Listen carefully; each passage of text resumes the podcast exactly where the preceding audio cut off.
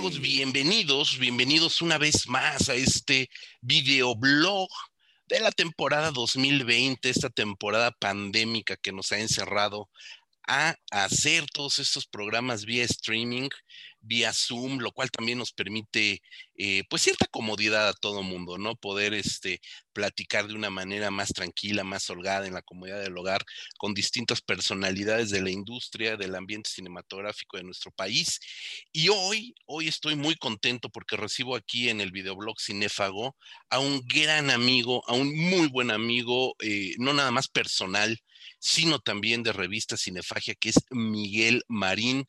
Amo, señor, creador, fundador y director del Feratum Film Fest, uno de los festivales que más adoramos en Cinefagia. Miguel, ¿cómo estás? José Luis, pues muchas gracias por la invitación, gracias por, el espacio y bueno, muy contentos de, que nos abras el espacio en, en, bueno, pues en tu blog, que además ya para los fans del género es un lugar así de rigor para que se enteren de todas las novedades que hay en el, en el mundo fantástico, en el mundo del terror. Y bueno, pues ya aquí nosotros, yo ya desde Tlalpujagua, Michoacán, eh, preparando ya la novena edición del Festival Internacional de Cine Feratum. Y pues bueno, pues comentarte todos los detalles, cómo nos, cómo nos fue eh, con lo de la pandemia, en fin, cómo se fueron dando las cosas. Parecía que todo iba, pues pintaba un poco como hasta la cancelación, pero al final vimos eh, la luz. Entonces, creo que eso es algo muy importante para todos los fans. Fíjate que todos los fans estamos muy contentos. Es una emoción doble, por supuesto, cierta melancolía de no poder estar en Tlalpujagua como quisiéramos, celebrando con los amigos, las grandes charlas, comidas en Tlalpujagua, la Noche de las Bestias, que es memorable, tantas cosas que nos ha dejado Feratum en, todos estos años. Eh, pero por el otro lado, muy contentos de que efectivamente el festival no se canceló. Y Miguel, nos das una sorpresa enorme. Lejos de cancelarse, el festival crece. Creció, tiene una nueva sede que es otro pueblo mágico maravilloso, Pátzcuaro, ahí mismo en Michoacán. Y eso me habla de un trabajo brutal, evidentemente comandado por ti, pero también de todo tu equipo, porque lejos, lejos de encogerse o de desaparecer en una situación donde sabemos que la pandemia es lo, principal eh, que cuidar en estos momentos, pero también temas de presupuestos, de dineros, de patrocinios, de un montón de cosas que trajo la pandemia consigo, nos sorprendes creciendo. ¿Cómo fue todo este proceso? ¿En qué momento dijiste, vamos a arrancar Feratum, en qué momento temiste que no hubiera Feratum y en qué momento creció este festival. Pues mira, José Luis, fíjate que sí, fue, fue desde el año pasado, fue un año muy difícil, muy complicado.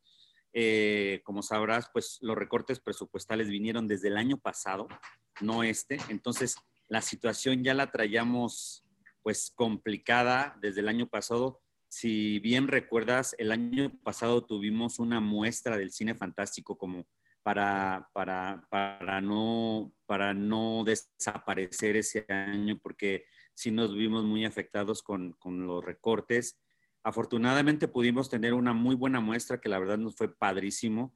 En Tlalpujagua tuvimos el Cine Transformer, tuvimos muchísima gente eh, en los días del festival y ahí nos dimos cuenta que había un público local que, que, ya, que ya está activo. Es decir, que ya no solamente la gente que venía de la Ciudad de México, de Toluca, de las ciudades grandes que están aquí en el perímetro de Tlalpujagua, sino que ya la misma gente del pueblo ya, ya lo estaba esperando. Entonces, el año pasado eh, tuvimos esta muestra em, y, bueno, pues eh, lo sacamos adelante. Eh, igual con mucho esfuerzo.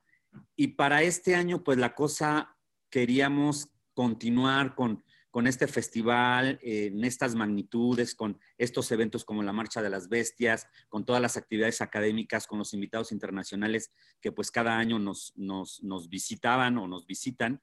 Y, bueno, pues este, la idea de, crecer Feratum hacia otro, hacia otro lugar en este caso Pátzcuaro, Michoacán, es algo que ya también lo veníamos trabajando, es decir, que no se dio ahorita por la pandemia, es un trabajo que ya veníamos haciendo desde pues más de un año, casi dos años, en el cual eh, eh, lo analizamos con, pues, con la gente involucrada del Estado, eh, porque vieron que es un, es un producto, hablando del sector turístico, muy importante, que genera una derrama económica en la región.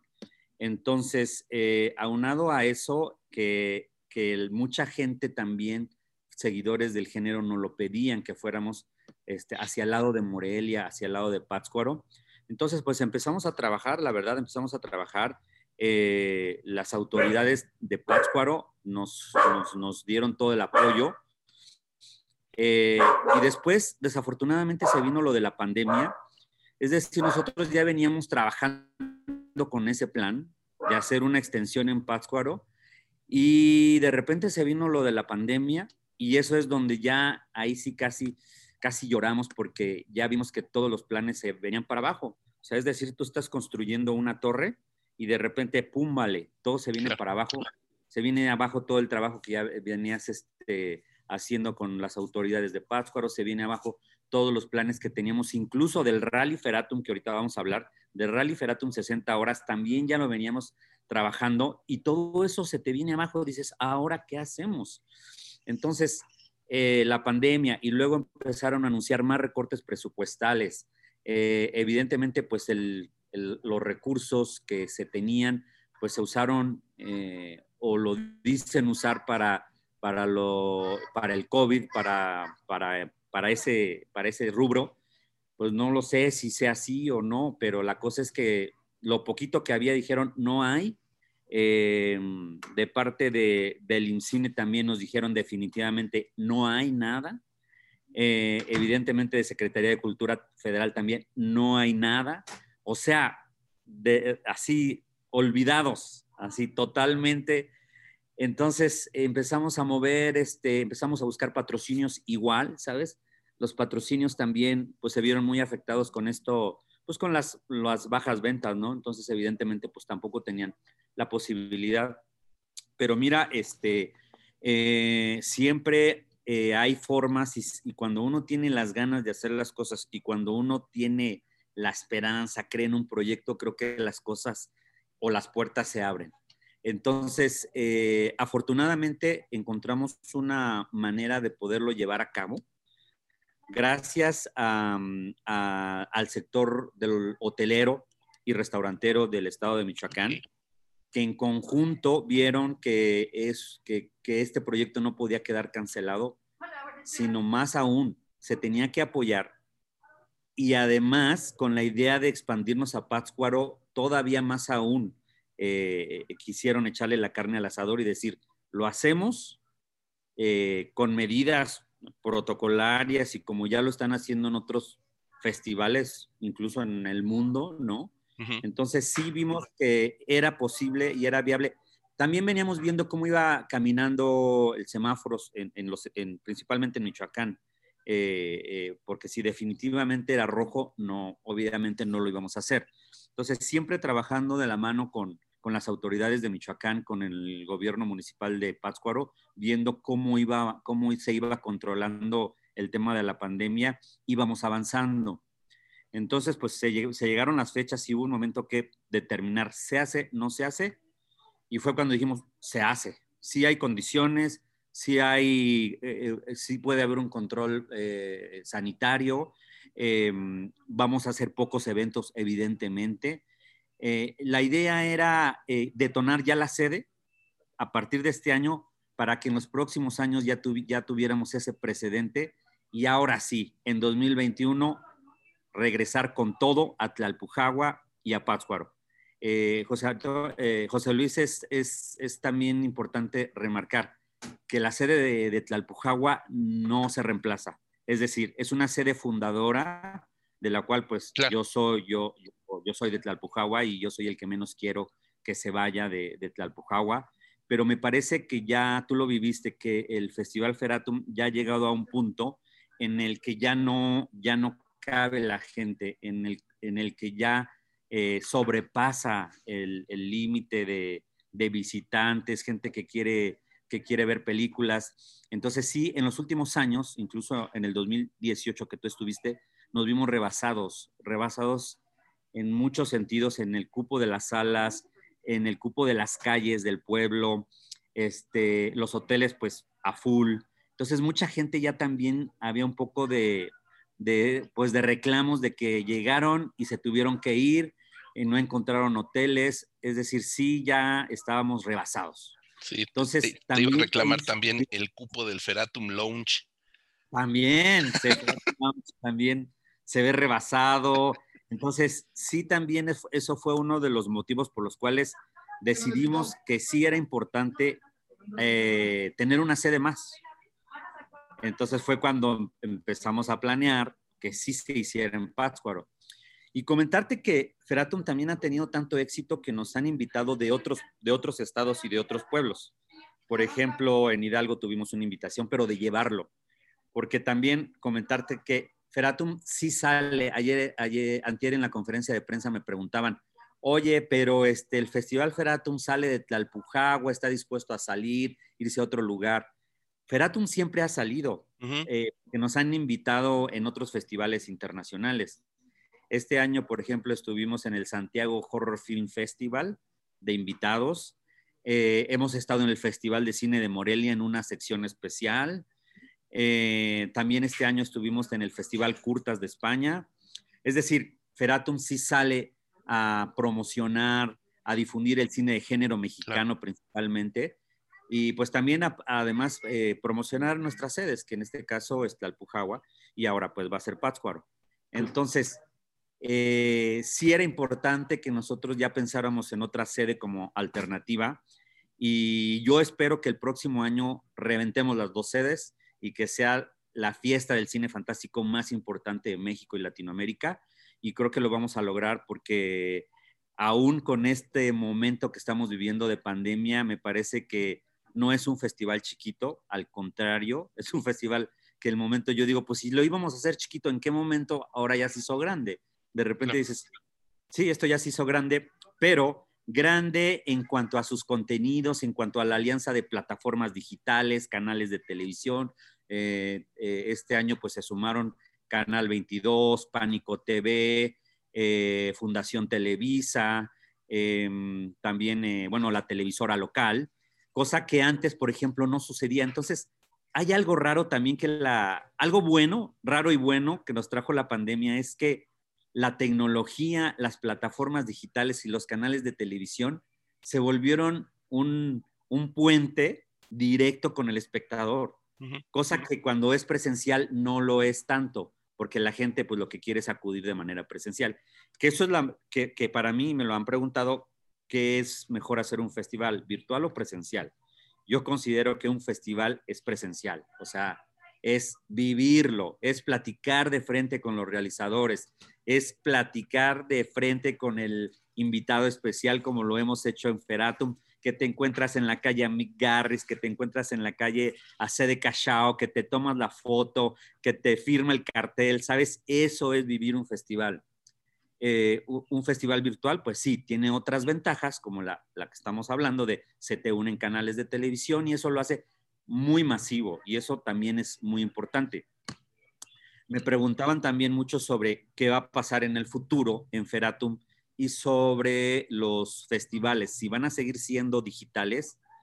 Yo considero que esto es para quedarse. Es decir, sí vamos a tener que tener un apartado para todo ese público que no podía llegar.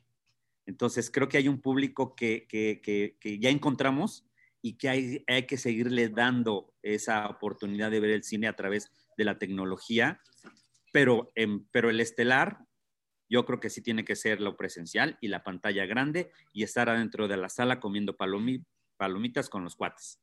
Creo que eso, es fabuloso. Una experiencia, que no la puede cambiar una computadora ni una televisión. No, totalmente de acuerdo, Miguel. Este, mientras hablabas hacía memoria, porque bueno, Cinefagia ha estado con ustedes desde el primer año y hasta el pasado, ¿no? Con todas las limitantes que hubo, pero hemos tenido unas ediciones justamente donde te encuentras con muchos eh, fans del cine de terror que desde... Y, llegamos a platicar ahí con, gente que eh, sin ser periodistas, sin ser eh, críticos del género ni nada, sino mero fan, pedían vacaciones en su chamba, ahorraban su lana y nos encontramos a cuates de distintos estados de la República ahí, en Feratum, ahí en Tlalpujagua, ¿no? Y eso no lo pagas con nada, ¿no? Porque estás hablando de la fidelidad del público. ¿no? Y eso verdaderamente cuenta. Eh, tener ahí, tocas dos puntos muy importantes, los invitados de primerísimo nivel que ha tenido el festival.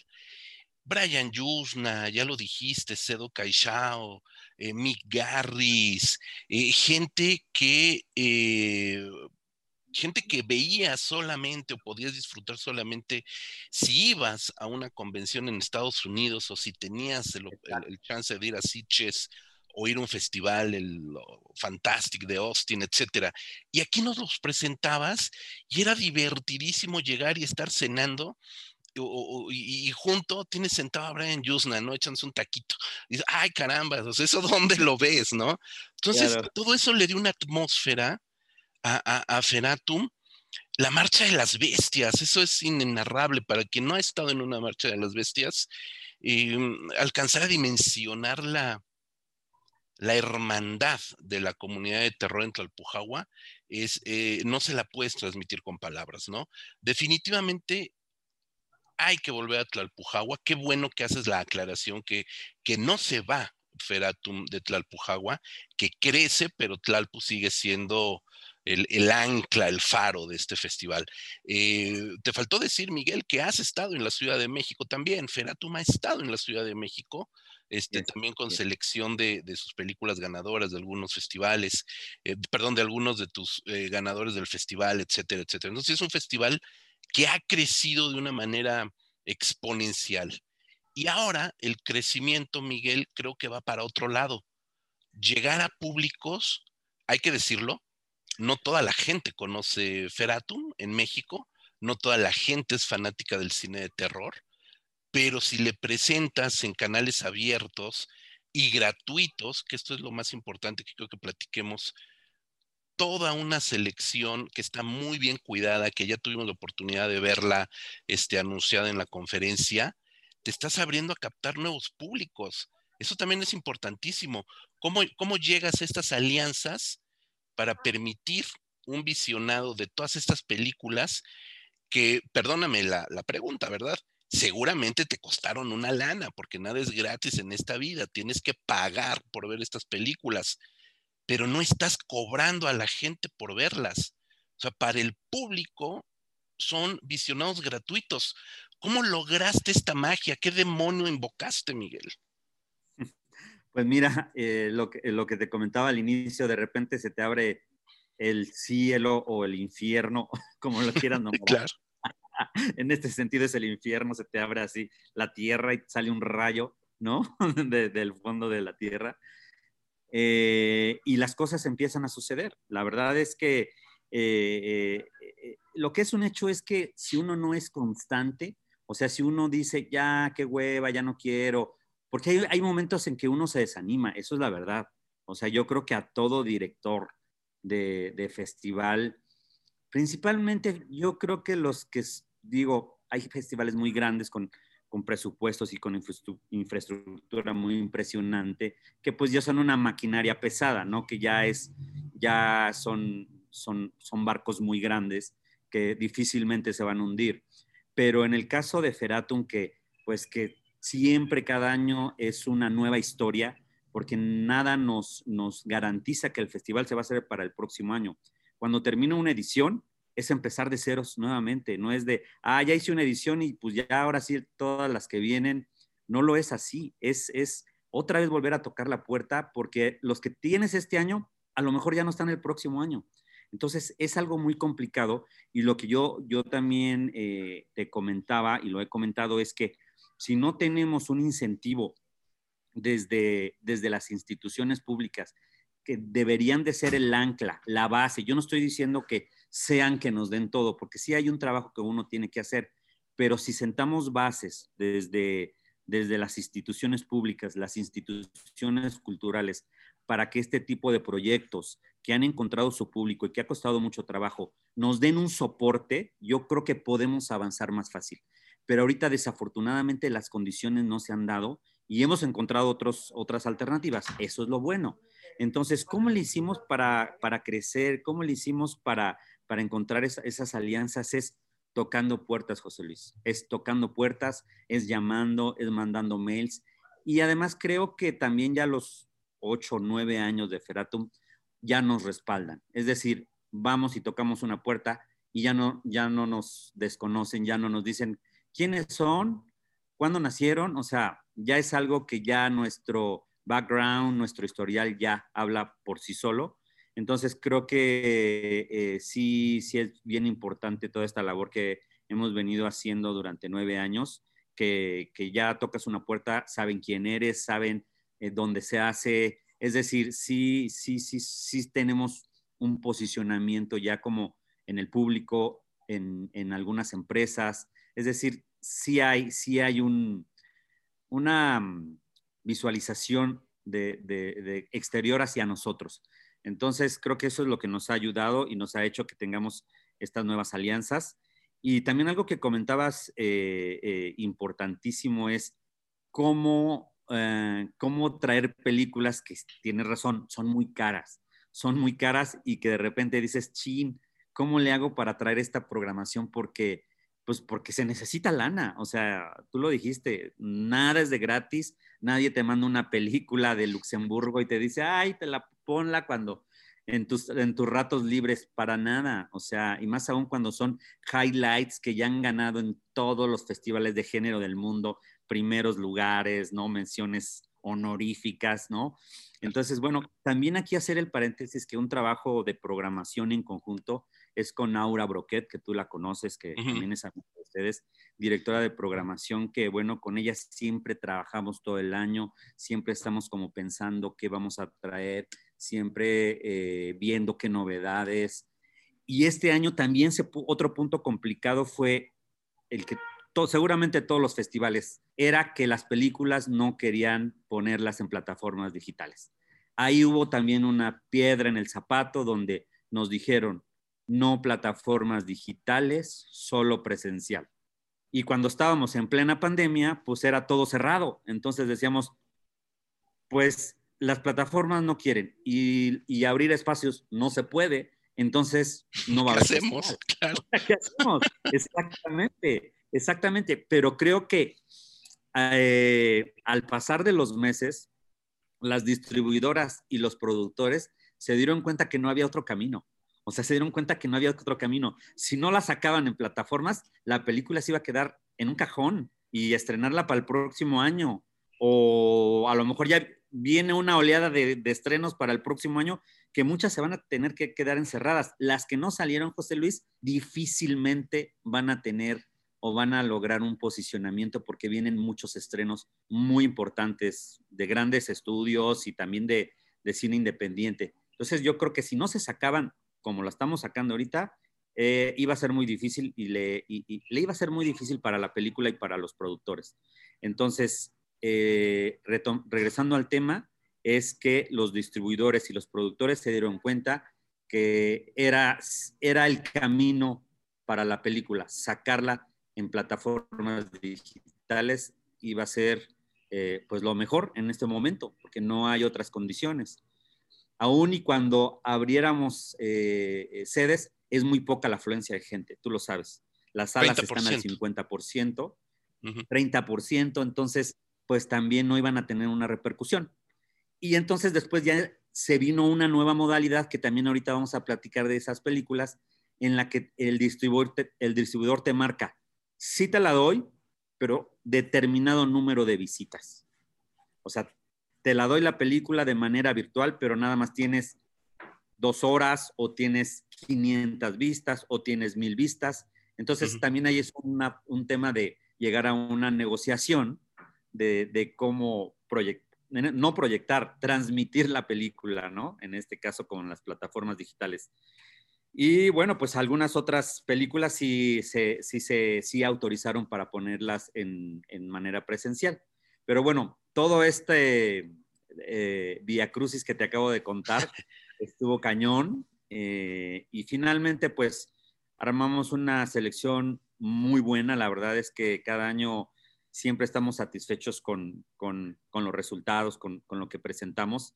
Este, cada que van pasando los festivales importantes, hay muchos importantes, incluyendo el macabro, decimos, Chini, ahora qué vamos a presentar nosotros, ¿no? O sea, dices, ahora, ¿qué nos van a dejar ya al final a los que quedamos a, al último del año? Pues sí, fíjate que al final siempre salen nuevos estrenos. Ya no es tanto como antes de que la película que salía en enero en, en algún festival era la misma que salía al final de año.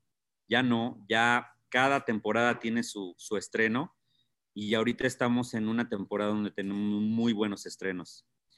Eh, hablando del cine, sí, hablando del cine mexicano, creo que de por sí sabemos que es poca la producción de cine fantástico mexicano, cine de terror, José Luis. Este, pues no salieron muchas, muchos estrenos este año. Sin embargo, quisimos también presentar películas que de alguna manera no detonaron por el mismo tema de la pandemia. El caso específico es de nuestro amigo El Oso Tapia, de Cuidado con lo que deseas, que justo la sacaron en, así, creo que pasaba una o dos semanas de abrir el cine, pues no, pues no, no, no tuvo lo que tenía que tener. No, hombre, la aventaron al matadero, literal, literal, la aventaron al matadero. Sí, la verdad es que yo lo sentí mucho porque yo supe que ya se estaba estrenando y la verdad, pues la gente no iba a verla. Y la, la fue a ver, no sé, muy poca, muy poca gente. Entonces, eh, como ejemplo, quiero decirte que esa película, dijimos, vamos a, a, retomarla y vamos a darle un estreno digno en una sala, ¿no? En pantalla grande, este, con una alfombra controlada, este, y también la vamos a reventar en la plataforma digital. Es decir, hay que volverle a darle una segunda pasada, que la gente sepa, porque mucha gente no supo, apenas la está conociendo ahorita con Feratum, no sabían de su existencia. Entonces, ahorita que la ven, dicen, ay, ¿esa cuál es? O sea, nos han escrito mucha gente de, ¿esa cuál es? Se ve muy bien, la quiero ver, ya quiero reservar. Entonces, eh, a pesar de que ya eh, tenemos un par de estrenos que se hicieron, sí queremos darle su espacio, José Luis. Sí, aprovechando el tema justo de, que inicias, vamos a iniciar ya a repasar la programación, eh, mi querido Miguel. Justo, justo veo que vimos, porque esto, esto que estamos viendo ya se dio a conocer, ya hubo una conferencia de prensa, toda esta información ya es oficial, ya no hay vuelta de hoja. Eh, vas a tener una retrospectiva de cine mexicano fantástico con películas como Cuidado con lo que deseas o Perdida, que también estuvo a principios de año, de Jorge Michel Grau, un thriller, más que una película de terror, un thriller, que bien merecen tener, como dices, por distintas razones pasaron un tanto, un tanto desapercibidas. Yo recuerdo que de Perdida, de Jorge Michel Grau, se habló mucho el, el, eh, ¿cómo decirlo? Un escándalo a partir de la publicidad entonces la gente comenzó a, lapidar la película por una confusión en el manejo de la publicidad que inmediatamente la acusaron de hacer una apología de la violencia de género, de las desapariciones de mujeres en nuestro país.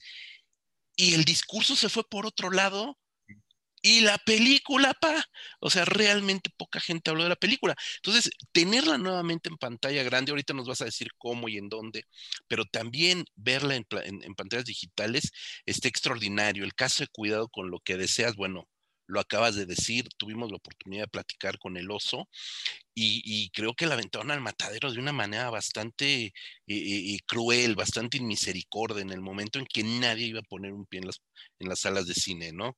Eh, y tienes por ahí otras películas como Feral, que ha estado dando vueltas en festivales, que no tiene todavía un estreno comercial, películas como Red y El Diablo me dijo qué hacer de Alex eh, G. Alegre, Alex G. Alegre que vuelve a Feratum después de que ganó Feratum con Paciente 27, una extraordinaria película. Tienes también esta mezcla de películas que vamos a decir que ya se vieron o medio se vieron, con películas nuevas como El Diablo, eh, me dijo qué hacer como Rendezvous o como Aniela, que es una ópera prima, ¿no? Em, ¿Cómo amalgaman tú y, nuestra querida Naura eh, esta programación de cine mexicano, más el estreno mundial de Aztec, que eso es otra cosita, ahorita pasamos para allá. Exactamente, exactamente. Pues mira, eh, sí, como dices, tuvimos ahí, pues, viendo de qué manera podíamos replantear la programación, porque, como lo dices, hubo películas que, que pasaron y que se desvirtuó la publicidad en el caso de Perdida de Jorge Michel Grau, en que para mí eh, me pareció una cosa, híjole, que me, que me dolió, la verdad es que me dolió, yo como, porque además a mí me gustó mucho la película porque la, la vi en el Festival de Cine de Morelia del año pasado y me gustó mucho. Entonces, yo sí, yo sí le apostaba que esa película iba a reventar, eh, que iba, iba a ser un éxito taquillero en, el año, en este 2020. Y la verdad es que sí estuvo muy mal ahí manejada la, publicidad. No sé bien qué fue lo que pasó, pero lo que sí sé es que la gente no la fue a ver y que, y que, y que valía la pena que la, gente y los, los, los seguidores del género tuvieran oportunidad de verla. Eh, pero bueno, ese es, el, ese es uno de los casos, como el de cuidado con lo que deseas, que quisimos darles nuevamente un espacio para la gente que la, revalorara y la gente que no la ha podido ver, pues tenga esta oportunidad de Feratum para poderla ver, para poderla apreciar. Entonces, eh, y luego, como, como bien mencionas, Alejandro Alegre también, que ya estuvo eh, aquí en Feratum ya hace unos años, regresa con esta película también que me parece muy buena y que además sí tiene un sello muy peculiar de, Alex Alegre que, este, que me parece que sigue por la misma línea, es decir, me parece que sí, que sí eh, continúa con un discurso que, ya lo hace característico de, Alex Alegre. Entonces, también era muy importante que, que la tuviéramos en Feratum y bueno, y también la de Aniela, que ya la verás también, eh, es una película de terror, una ópera prima del director Alan Fiss, que, este, pues que también va, va a dejar mucho que decir, ¿eh? va a ser polémica, de una vez te lo digo, va a ser polémica y este, sí, es, sí, sí hay que analizarla. No quiero spoilear, pero sí hay que analizarla y seguramente ustedes van a hacer una muy buena crítica. Entonces vamos a esperar. Sí, yo sé, yo sé. Esos son los que nos gustan. Entonces, y bueno, y además también, como dices, eh, el plato fuerte en el cine mexicano para este año es Aztec. Es una película que ya también nos, acuérdate que la anunciamos hace, casi cinco años, en Feratum 2016, lo recuerdo, en donde se presentó el proyecto, se presentó el cartel, se presentaron los directores, pero de ese, de ese entonces a la fecha pasaron muchísimas cosas ya incluso ya hay directores que no son, ¿no? Y hay unos y hay otros nuevos. Entonces, eh, eh, por supuesto que es un proyecto que es apoyado desde Feratum, porque, pues bueno, uno de los productores, bueno, dos de los, de los productores, pues eh, son muy amigos de Feratum, han trabajado en Feratum, que es Isaac Basulto y, el buen, y, el buen, Ulises Guzmán, que realmente él es, él es el que inició el proyecto, él es el, el, el, creador del proyecto, el que dijo, hagamos una antología de sci-fi y, este, y vamos a echarla para adelante. Entonces, bueno, pues eso fue ya hace casi cinco años. Ahora llegamos al 2020, de verdad que cada año era, era decir, ahora sí la estrenamos y decíamos, sí, ahora sí. Y se llegaba otro año y no, pues no. Y el otro año, no, pues tampoco. Y así nos la fuimos llevando por un momento pensábamos que ya no se iba a hacer, porque eh, eh, yo también comentaba que hacer, hacer ciencia ficción de buena calidad es muy difícil, es más difícil que hacer el terror. Porque carísimo. Es muy caro, es muy caro porque además los efectos visuales son carísimos, eh, son carísimos, pero además sí tenemos una muy buena calidad de creativos en México. Hay gente que trabaja desde México para películas de Hollywood hay gente mexicana que trabaja en Hollywood, que hace los efectos visuales, y es el caso de Jaime Jasso, que es uno de los, de los artistas visuales que, que trabajaron en esta película. O sea, él nada más para, para que la gente lo ubique, o sea, ha hecho efectos especiales de Star Wars, o sea, ya está en las grandes ligas, entonces, eh, y es orgullosamente mexicano. Entonces, la limitante no es de la creatividad, de que si los mexicanos no sabemos hacer ciencia ficción, sí la sabemos hacer. El tema es que es muy caro y se necesitan equipos muy, muy eh, pesados, o sea, es, maquinaria pesada para poderlos echar a andar, porque además los, las horas render son carísimas. Entonces, bueno, al final también vimos, eh, vamos a ver el nacimiento de esta película antología mexicana de, pues de varios directores que ya conocemos, José Luis, y que tú seguramente conoces a la mayoría y quiero, quiero mencionarlos.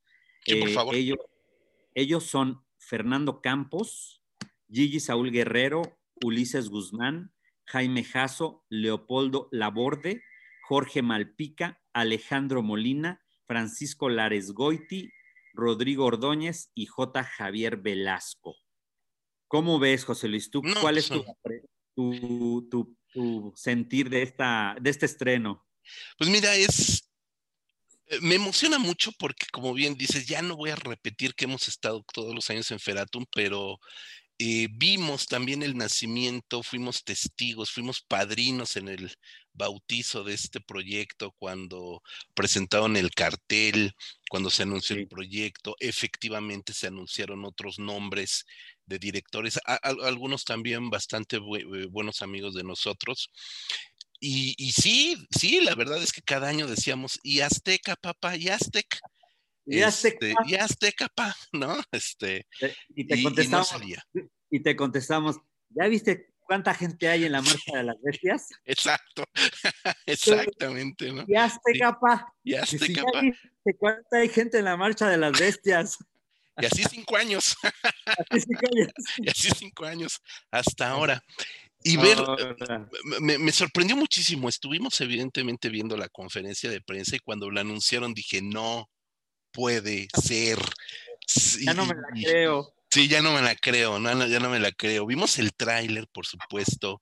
Eh, vimos cuando mencionaste los directores, algunos nuevos directores que no estuvieron anunciados en un inicio, vimos que otros se quedaron. Eh, creo que fue el mejor regalo de cumpleaños para Polo Laborde, que acaba de ser su cumpleaños esta semana. Eh, Ulises, gran amigo Ulises Guzmán, que como nunca tiene nada que hacer más que andar ideando locuras como esta, por fin la, pudimos este, tener lista. J. Javier Velasco, que también buenos mezcales nos hemos tomado ahí en Tlalpujagua con, con, Javier, este, y, ver que por fin esto eh, se, logra presentar, yo creo que también es un hito muy importante para el cine mexicano.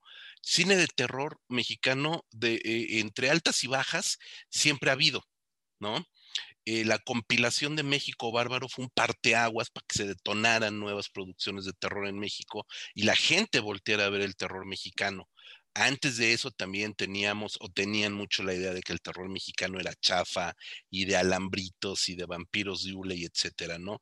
Ah, eh, Aztec tiene que, que, ser eh, lo mismo, por supuesto, eh, un parteaguas para la ciencia ficción en México, que está mucho más castigada que el terror, por razones que ya has dicho, ¿no?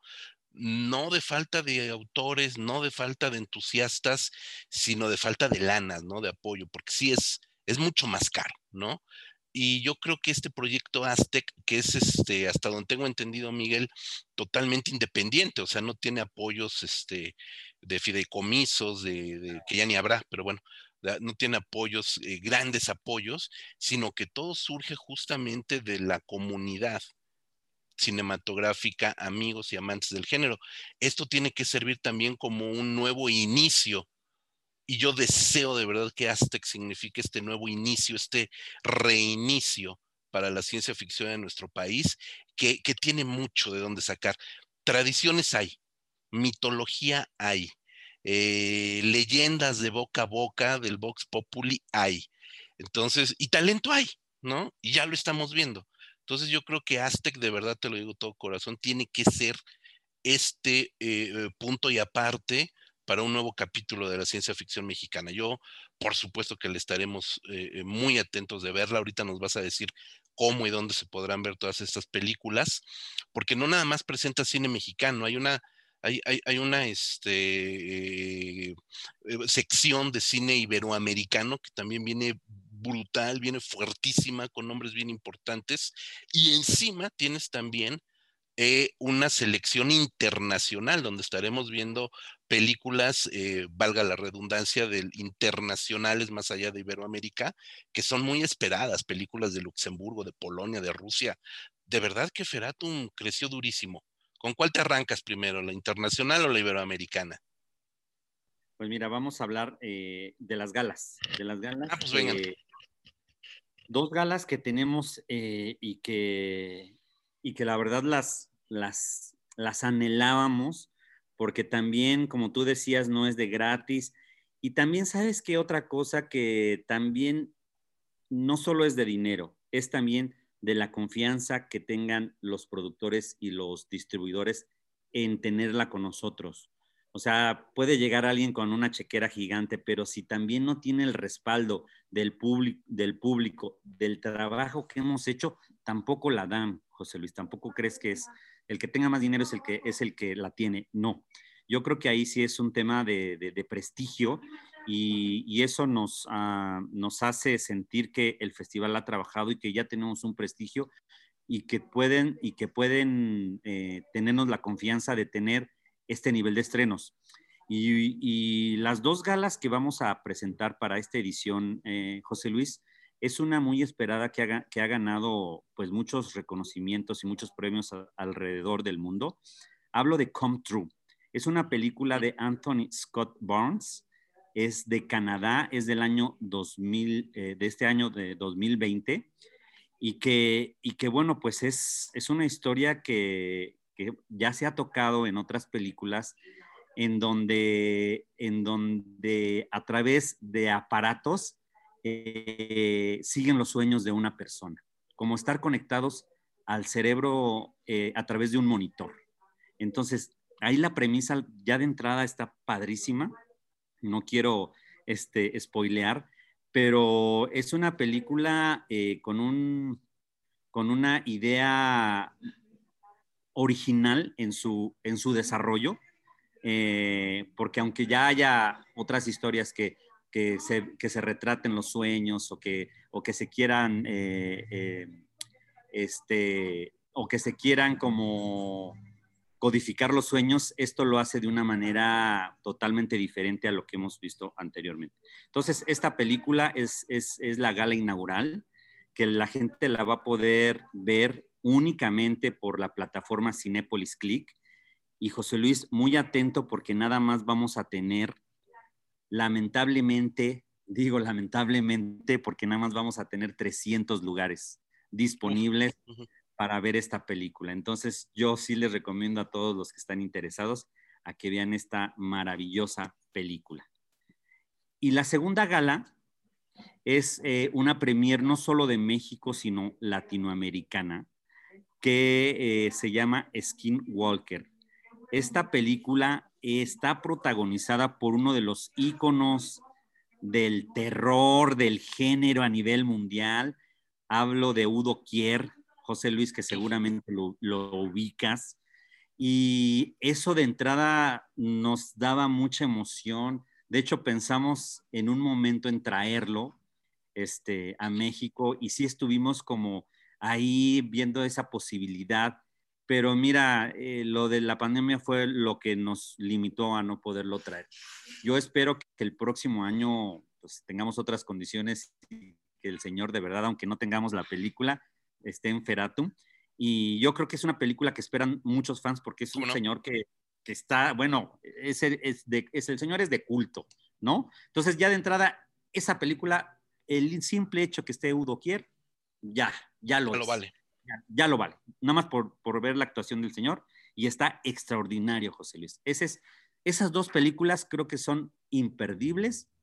También desafortunadamente tenemos pocos espacios y la gente que nos está escuchando ahorita eh, en este blog, José Luis, que yo lo estoy diciendo el cupo limitado. Yo no lo quiero decir abiertamente para que, para, que no se llenen tan rápido. Pero tu, tu gente, que, que, tu público que nos está escuchando, que ya sepan que está limitado a esos lugares y que se metan. Yo los invito a que estén bien al pendientes.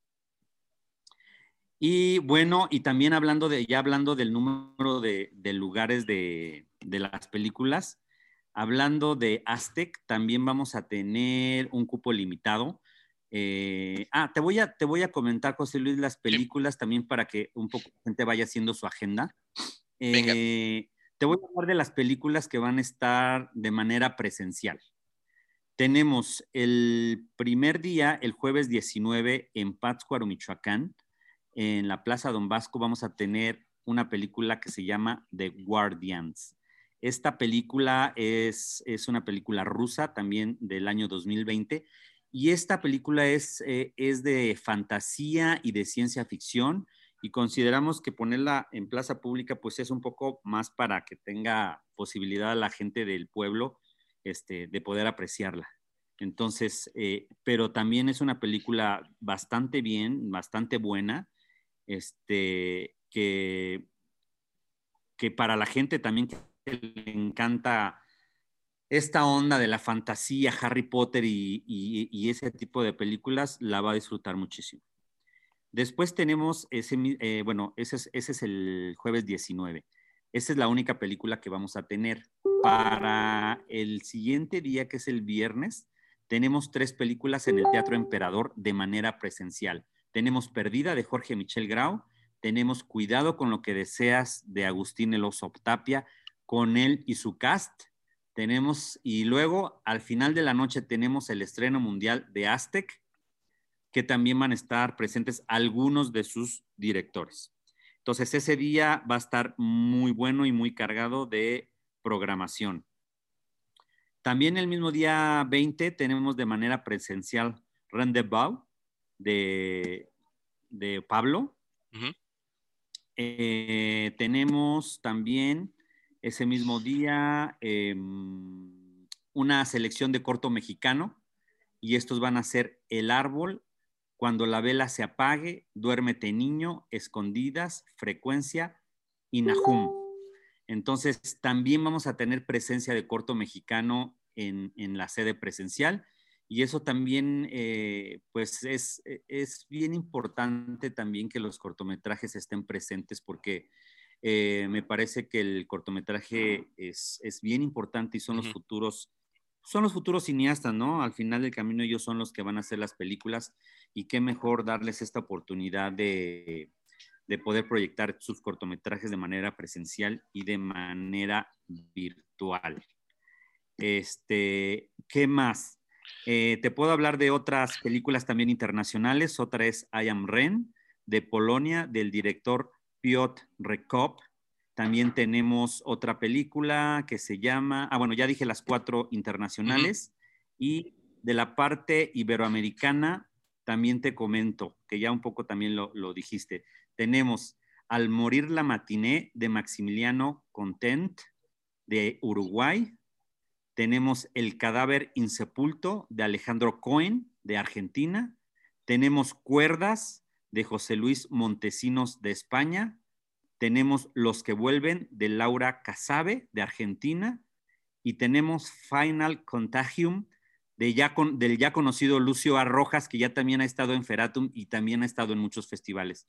Entonces creo que también la parte iberoamericana viene, como bien dices, bien cargada, José Luis. ¿Cómo ves? No, viene fuertísima, tienes nombres internacionales eh, que ya son figuras en el extranjero también, más allá de sus países, más allá de Argentina, de Chile, de España ya son nombres muy bien posicionados en el cine de terror y en el cine fantástico.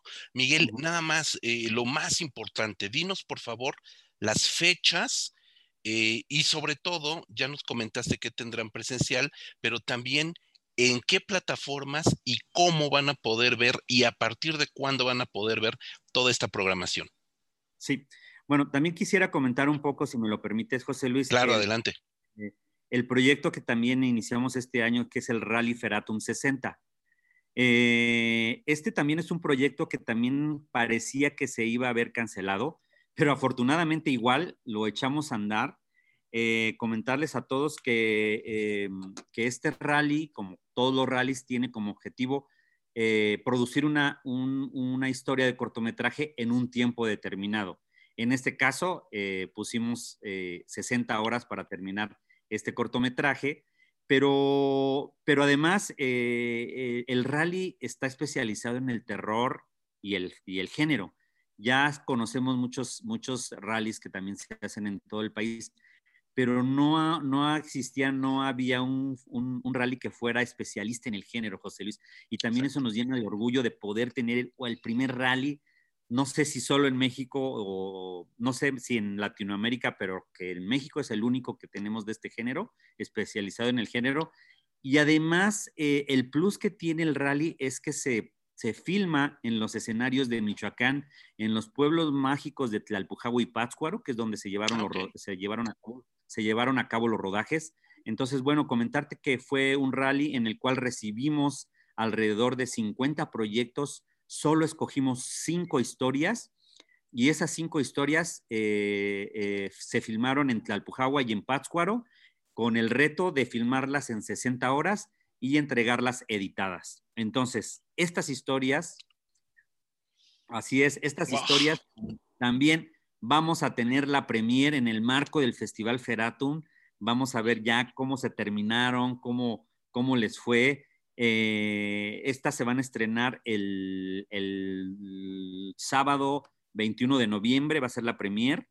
Eh, y también al mismo tiempo se va a abrir la plataforma de Cinepolis Click para, la gente, para que la gente la pueda ver desde casa. Entonces, de ahí me sigo de cómo va a ser la dinámica de poder ver la programación. Entonces, em, como ya lo dije en un inicio, tenemos dos plataformas digitales para ver nuestros contenidos. Una es Cinepolis Click, la otra es Filming Latino y la tercera es Fotográfica MX de Fundación Televisa. Esta última va a tener únicamente eh, la película de Macario, que también estamos celebrando su 60 aniversario, y la gente va a poder ver eh, esta película a través de esta plataforma los cuatro, los cuatro días continuos, es decir, 24 horas durante cuatro días. Eso por un lado. Por el otro lado, te comento, José Luis, que eh, hay programación, eso sí es bien importante que ya puedan empezar a ver la programación en, nuestra, en nuestro sitio oficial que ya está disponible.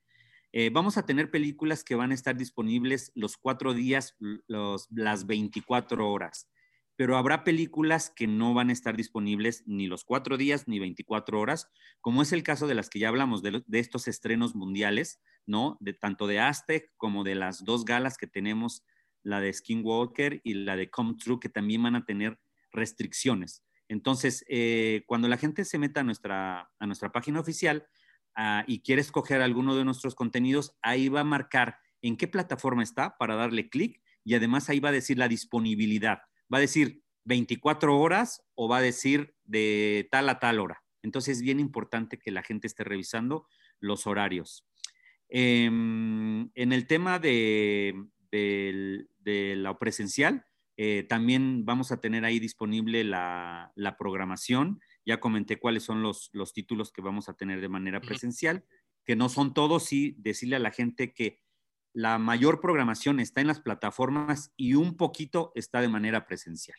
Entonces, eh, las vistas o, los contenidos son gratuitos, no hay que pagar nada.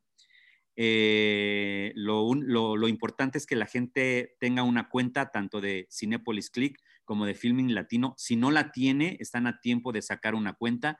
También es gratuita, no cuesta nada, nada más hay que poner sus datos, su correo electrónico y ya tienen una cuenta activada para que cuando ya estén en, las fechas del festival, ya eh, inicien la sesión y se metan a ver los, nuestros contenidos. Entonces es muy fácil, ver, la programación y además es gratuita, como ya también lo hemos comentado. Y así es que no hay pretexto para que vean toda la programación que tenemos este año, José Luis. Pues no hay pretexto, Miguel. Tienes una programación excelente, nada más repetir. Del 19 al 22 de noviembre arranca la siguiente semana, estén, estemos todos muy atentos en Cinepolis Click, en Filming Latino, en Fotográfica MX para Macario, además de que le van a hacer un homenaje al maestro López Tarso, em, para que puedan accesar lo más pronto posible y puedan ver. Yo estoy seguro que se van a agotar los views, Miguel, tienes una programación estupenda. Eh, y bueno, comentarle a la gente que Feratum vive y vive más que nunca. Eso es lo que me han dicho. Feratum está más vivo que nunca y creo que ante esta pandemia y estas circunstancias, creo que lo estamos demostrando, estamos llevando lo mejor del cine mundial y bueno, pues ya nada más esperando los días para que la gente pueda ver los contenidos y que el próximo año, José Luis, regresemos al tradicional Festival Feratum presencial con la Marcha de las Bestias, con los mezcales, con los amigos, con los abrazos, ¿no? Creo que es lo que todos anhelamos y seguramente nos vamos a ver en el festival, seguramente. Seguramente, seguramente. Vamos a cumplir 10 años el próximo año, así es que vamos, que tenemos que echar la casa por la ventana, porque 10 años no son nada fáciles eh, mucha gente ha comentado de que un festival, el, el, tercer año es como, ah, la libró los primeros tres años. El quinto es así de, si no llegaste al quinto, ya no, ya vas a desaparecer. Bueno, pues ya pasamos el quinto, el sexto, el séptimo, el octavo y vamos para el noveno. Entonces, yo creo que el, el, décimo aniversario es, va a ser una celebración muy importante que sin duda tenemos que congregarnos. El décimo aniversario vamos a echar todos la casa por la ventana, Miguel. Te juro, te prometo, aquí queda grabado que para la marcha de las bestias del décimo aniversario sí me disfrazo. Ahí está el compromiso. Buenísimo. Pues ya nada más por, por último, recordarles a todos nuestra página oficial www.eratumfilmfest.com. Ahí pueden accesar a una pestaña que se llama programación y ahí ya va a venir un desplegado por secciones la sección mexicana, la sección iberoamericana, la sección internacional y la sección de cortos. Y ahí ustedes le, pueden, eh, pueden encontrar la ficha técnica, el tráiler y directamente clic hacia donde va a direccionar para ver la película, ya sea Cinepolis Click o hacia eh, Filming Latino. Entonces, a nuestras redes sociales, por favor síganos, todo con arroba Feratumfest, Instagram, Twitter y Facebook. Así es que, por favor, síganos y disfruten la programación que está extraordinaria en este Feratum 2020.